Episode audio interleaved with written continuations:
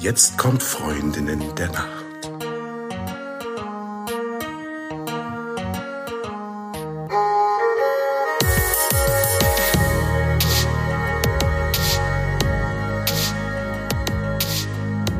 Hallo und herzlich willkommen zu einer neuen Folge von Freundinnen der Nacht. Mein Name ist Talia und bei mir ist die die Eva. Hallo.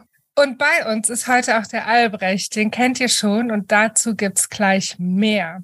Und es gibt eine schöne Überraschung im Februar diesen Jahres im grandiosen 2023, was ja besser wird als alle Jahre davor je dagewesenen. Genau, im Februar in Hannover gibt's eine Messe und die heißt ein bisschen wie wir, also nicht Talea und Eva, sondern es ist die Besser Schlafen Messe. Und sie findet statt vom 9. bis zum 11. Februar und ist total interessant für alle, die sich professionell mit dem Schlaf beschäftigen, aber auch für alle, die sich privat mit dem Schlaf äh, beschäftigen und sich dafür interessieren.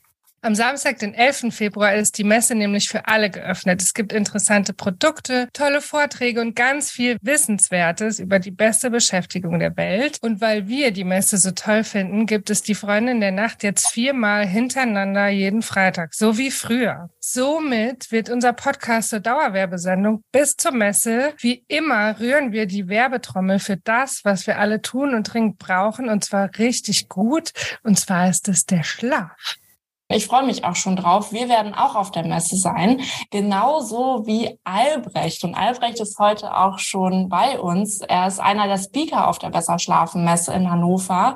Und er ist auch jemand, den ihr schon kennt und schätzt, höchstwahrscheinlich. Denn Albrecht war schon einige Male bei uns zu Gast. Albrecht, schön, dass du da bist. Hallo Talea, hallo Eva. Schön, dass ich wieder bei euch sein darf. Ja, und heute bist du bei uns für eine neue Rubrik, nämlich die heißt, wie mache ich's richtig? Und da geht es um die richtige Temperatur im Schlafzimmer. Das finde ich total spannend, weil wir ja jetzt aktuell wieder Rekordtemperaturen draußen haben. Vorher war es bitterkalt, jetzt gerade ist es total warm, es wird bestimmt noch mal wieder kalt. Und äh, da wir ja alle auch jetzt gerade über die Energiepreise nachdenken, die einen mehr, die anderen weniger, äh, ist eine Frage, die mir unter den Nägeln brennt. Wie funktioniert das denn jetzt mit dem Lüften und mit dem Heizen? Wie mache ich es richtig, Albrecht? Das Wichtigste zum Schlafzimmer kann man sagen, ein kühles Schlafzimmer ist schon mal gut. Also ihr müsst euer Schlafzimmer eigentlich nicht heizen. Ähm, ich denke nämlich, dass wenn ihr jetzt nicht ein ganz alleinstehendes Haus irgendwo habt, dass dann euer Schlafzimmer schon ohne Heizung auf Betriebstemperatur ist. Und das ist so zwischen 16 und 18 Grad. Generell empfehle ich, und so praktiziere ich es auch selber, morgens und abends ähm, etwa 10, 15 Minuten lang durchzulüften durchs Zimmer. Also wirklich alle Fenster, die ihr irgendwie habt, aufzureißen äh, und Luft reinzulassen. Zum einen ist das, ganz, äh, ist das gut, das ähm, reduziert ein bisschen die Luftfeuchtigkeit in dem Zimmer. Ähm, es ist auch gut gegen, gegen Milben. Ich schmeiße auch immer meine Bettdecke äh, draußen vors Fenster. Ich habe einen Balkon vor meinem, äh, vor meinem Schlafzimmer und da schmeiße ich direkt meine Bettdecke raus. Dadurch werden Milben auch abgetötet, weil die mögen nur Feuchtes und Warmes und kalt und trocken mögen die nicht. Und dann habt ihr schon ziemlich viel für euren Schlaf gemacht. Also wirklich äh, nicht, sich nicht scheuen, ähm, dass es dann plötzlich kalt wird, weil die Wärme in eurem Zimmer, die steckt tatsächlich nicht in der Luft, sondern die steckt in den Wänden und im Boden drin. Also wenn man mal kurz lüftet, auch durch die ganze Wohnung im Winter, ähm, dann ist die Luft zwar ausgetauscht, aber die eigentliche Grundwärme, die bleibt immer noch bestehen. Das ist am Anfang nur so ein kalter Luftzug, also nicht Angst haben, wenn es einmal durch, kalt durchweht durch eure Wohnung. Das ist sehr gut eigentlich. Also wenn ich dich richtig verstehe, volle Kanone, alle Schotten auf, alle Fenster, alle Türen äh, aufreißen und einmal richtig durchziehen lassen. Da bin ich sehr beruhigt, denn so mache ich das auch. Ich stelle mir immer einen Timer auf genau zehn Minuten und in diesen zehn Minuten, weil mir wäre es einfach dann zu kalt, wenn ich rumstehen würde, muss ich mich ja irgendwie bewegen und dann räume ich einfach auf. Das heißt, jeden Morgen stelle ich mir meinen zehn Minuten Timer, renn durch die Gegend, räume Dinge von äh, A nach B und währenddessen lüftet meine Wohnung. Also wäre vielleicht auch nochmal für den einen äh, oder anderen äh, ein guter Tipp. Ja, oder alternativ, also abends, ich mache es, bevor ich Zähne putzen gehe, äh, mache ich die Fenster auf, ist eine Möglichkeit und morgens mache ich es, während ich dusche. Dann haben immer alle Leute Angst, oh, dann komme ich ja nachher in das Zimmer, in das kalte Zimmer. Es ist aber nicht so kalt tatsächlich, wenn man gelüftet hat. Also keine Angst, keine Angst vor dem kalten Zimmer morgens. Also ich lerne ganz neue Seiten an Albrecht kennen. Albrecht ist also die Oma, die ihre Decke morgens aus dem Fenster hängt, aber auch der Biohacker, der klatschnass nach dem Duschen ins kalte Zimmer rennt irgendwie. Ne? Also ich bin meistens abgetrocknet nach der Dusche. Ja, gut. Aber ich habe auch kalt nachgeduscht. Also das ist vielleicht, oh. dann merkt man das nämlich gar nicht. Also nach der kalten Dusche, ähm, ich, ich dusche eh nur lauwarm und dann am Ende ganz kalt. Das ist, das ist gut für die Haut und das ist belebend und dann merkt man es gar nicht, wenn es ein bisschen kühler im Zimmer ist. Aber wie gesagt, man keine Angst vor der kalten Luft. Ähm, die Wärme ist in, in äh, Decke, ähm, Wände und Boden.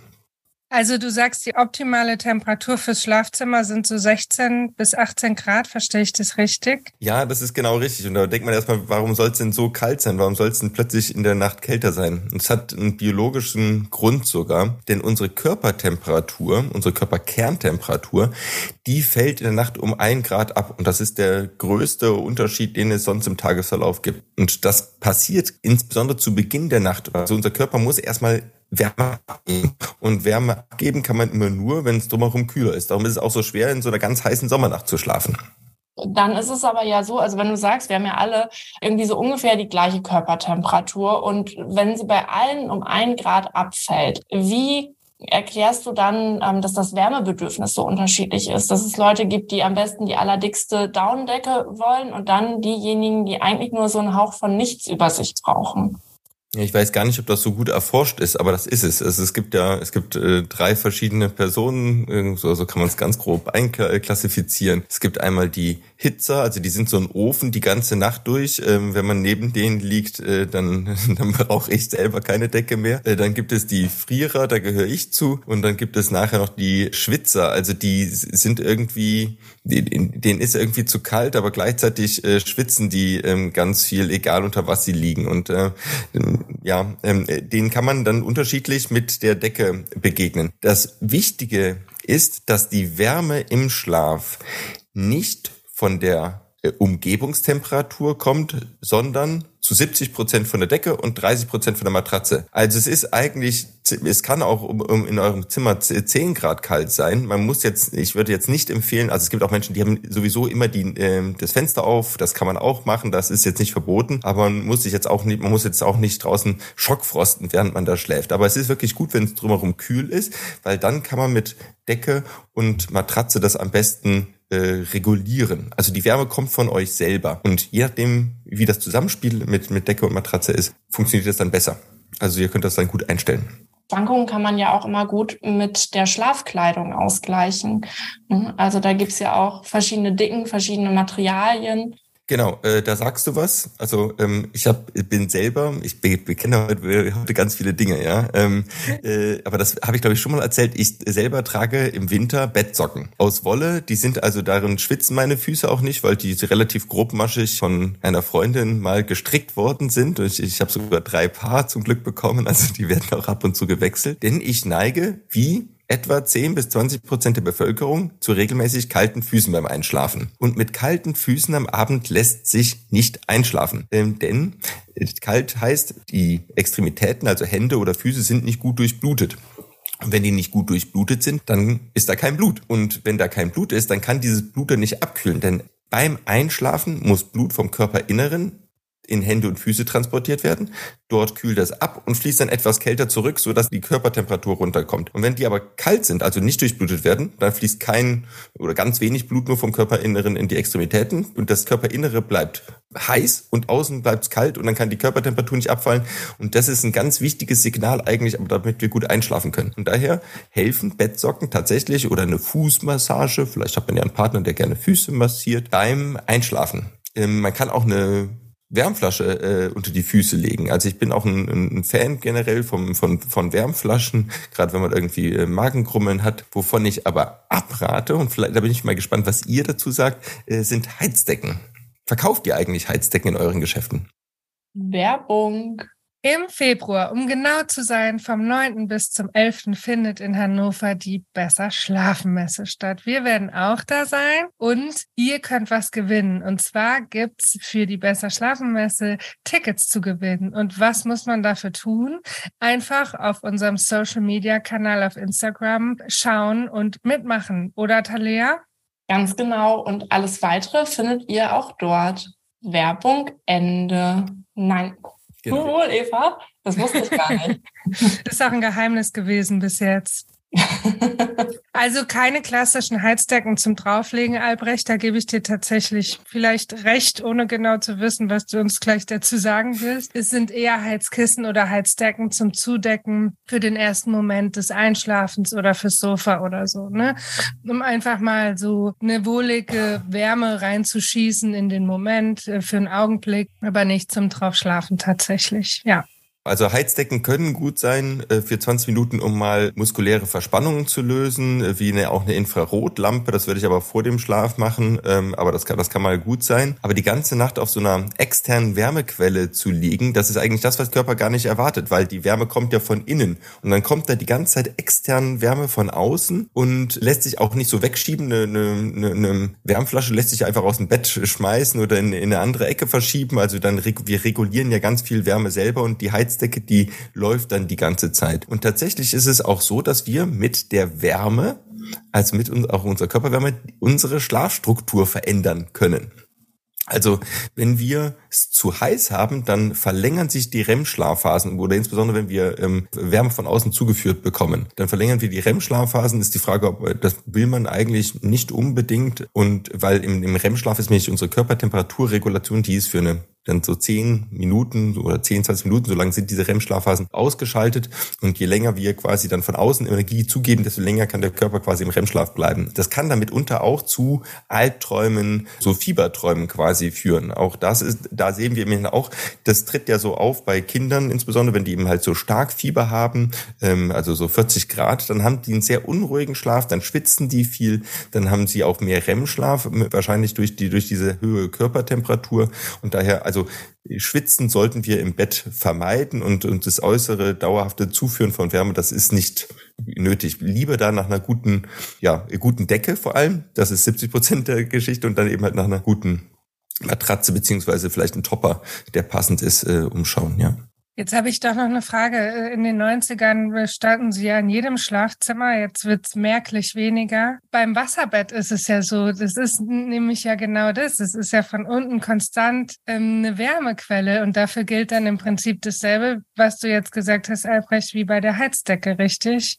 Ja, ein bisschen schon. Ich glaube, die Heizdecke ist noch mal ein bisschen wärmer als jetzt so ein Wasserbett. Und das ist interessanterweise nicht gut untersucht. Und das fände ich mal sehr spannend, das Wasserbett. Ich, ich kann mir auch vorstellen, dass das in den nächsten Jahren wieder kommt. Das Wasserbett hat, ich, also ich selber habe noch nie auf einem Wasserbett geschlafen, ähm, muss ich muss ich gestehen. Und ich würde es eigentlich auch ganz gerne mal mal tun. Es hat mehrere Vorteile. Zum einen ähm, nimmt das eben halt nicht seine seine Form ab. Es ist beformstabil über viele Jahre. Es ist sehr gut für Hausstauballergiker, weil da eben halt wenig äh, äh, Staub ist, ähm, was sich in der Matratze ansammeln kann und ähm, hat eben möglicherweise auch dann im Sommer die Möglichkeit, einen zu kühlen. Also werden wir jetzt in den nächsten Jahren mehr heiße Sommernächte haben werden, wo ähm, kühlt ein Wasserbett einen möglicherweise ganz gut runter. Aber man muss jetzt im Prinzip jetzt im, im Punkto Energie, ein Wasserbett braucht je, jeden Tag ganz schön viel Energie, weil äh, dieses äh, das ähm, das Wasser da drin wird ja auf über 20 Grad geheizt, sonst würden wir massiv auskühlen. Und äh, da muss man jeden Tag schon ein, ein paar Euro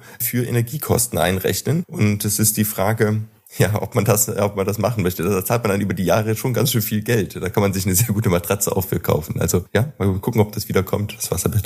Und es ist ja jetzt so, also in den kühleren Temperaturen sind wir in der Lage, wir alle haben eine Heizung, im Zweifel ein bisschen den Raum zu heizen, wenn es zu kühl ist. Im Sommer, die wenigsten von uns haben eine Klimaanlage, schätze ich. Also da kriegt man ja so gut wie keine Kälte rein, ja, oder ein bisschen Abkühlung. Aber wie ist es denn, wenn ich eine Klimaanlage habe? Sollte ich die denn laufen lassen die ganze Zeit jetzt mal unabhängig von Energiekosten oder sagst du, auch da ist die Temperaturregulierung des Körpers ein bisschen gestört vielleicht?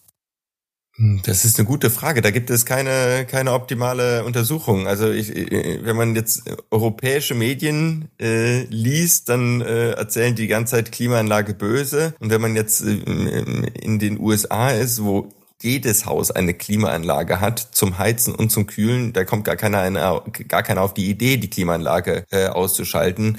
Und ich glaube nicht, dass die Klimaanlage in den USA jetzt der Grund ist, dass die Amerikaner deutlich mehr äh, Erkältungskrankheiten haben oder deutlich äh, schlechter schlafen. Also Übergewicht ist eher ein Problem, warum sie schlechter schlafen. Aber die Klimaanlage ist als, als, als äh, Schlechtschlafpunkt da nicht ausgemacht worden. Also ich denke, das, was angenehm ist, wo wir nicht schwitzen, wo wir gut drauf liegen, das ist das, was optimal ist. Und daher ähm, ja, würde ich da keinen Punkt machen. Es ist ähm, wahrscheinlich nicht so angenehm, da wenn die ganze Zeit irgendwie ein kalter Wind über unsere Haut bläst. Also wenn eine Klimaanlage, dann so, sollten wir möglichst wenig davon, davon mitbekommen. Das ist das Optimum, ja. Ja, ich vermute, es ist wie bei den meisten Dingen einfach der Umgang damit. Also sowohl mit einer Heizung kann man sich ein Klima im Schlafzimmer schaffen, was einem nicht gut tut, als auch mit der falschen Bettdecke oder der falschen Klamotte oder der falschen Matratze äh, und wahrscheinlich genauso mit der Klimaanlage. Aber wir haben ja jetzt von dir die perfekte Anleitung bekommen, wie ich es richtig mache. Vielen Dank dafür, Albrecht. Wunderbar. Schön, dass du da warst. Ich freue mich schon sehr darauf, dich auf der Besser Schlafen zu treffen. Eva, ich weiß nicht, wie es bei dir aussieht. So ähnlich, würde ich sagen.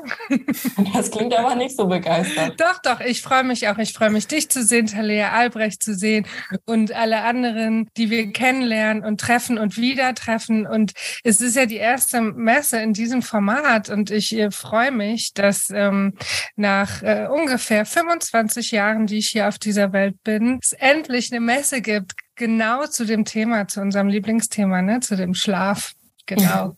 Und da möchte ich gerne nochmal einhaken. Ähm, tatsächlich gab es schon mal eine Messe, äh, die Sleep for Fit Messe. In Berlin war die. Das war quasi wirklich damals die allererste Schlafmesse. Und die hat ein bisschen auch mein Leben verändert. Ich habe damals auf dieser Sleep for Fit Messe einen äh, Science Slam zum Thema Schlaf gehalten. Damit habe ich noch äh, Schlaf bei, bei Tieren erforscht. Und äh, diese Messe hat mich ein bisschen zum Menschenschlaf gebracht. Da habe ich viele Menschen kennengelernt, mit denen ich jetzt äh, zusammenarbeite und hat mich ja dam damals meinen Blick geschärft für den für den für den Menschenschlaf. Also Messen können was verändern und es ist sicherlich toll zu sehen, was es für verschiedene Facetten äh, gibt. Da sind wir, es werden Mediziner vor Ort sein. Ich bin toll, finde toll, dass die DGSM, also die Deutsche Gesellschaft für Schlafmedizin und Schlafforschung, ein ähm, Partner dieser Messe ist. Also das heißt, es ist seriös. Es werden aber auch Aussteller von Bettwaren dort sein, aber auch von Schlafshilfsmitteln. Ähm, und dadurch, dass eben halt auch Wissenschaftler da sind, kann man die eben gut ein, einsortieren. Also ich denke, das ist wirklich eine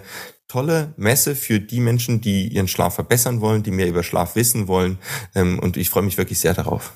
Und für alle, die jetzt neugierig geworden sind, wir haben einen Ticket-Link, also schaut mal in die Infobox oder bei uns auf den Social-Media-Kanälen. Dort findet ihr dann auch einen Link direkt zur Messe und auch noch weitere Infos. Und bis dahin würde ich sagen, gute Nacht. Gute Nacht. Schlaft gut.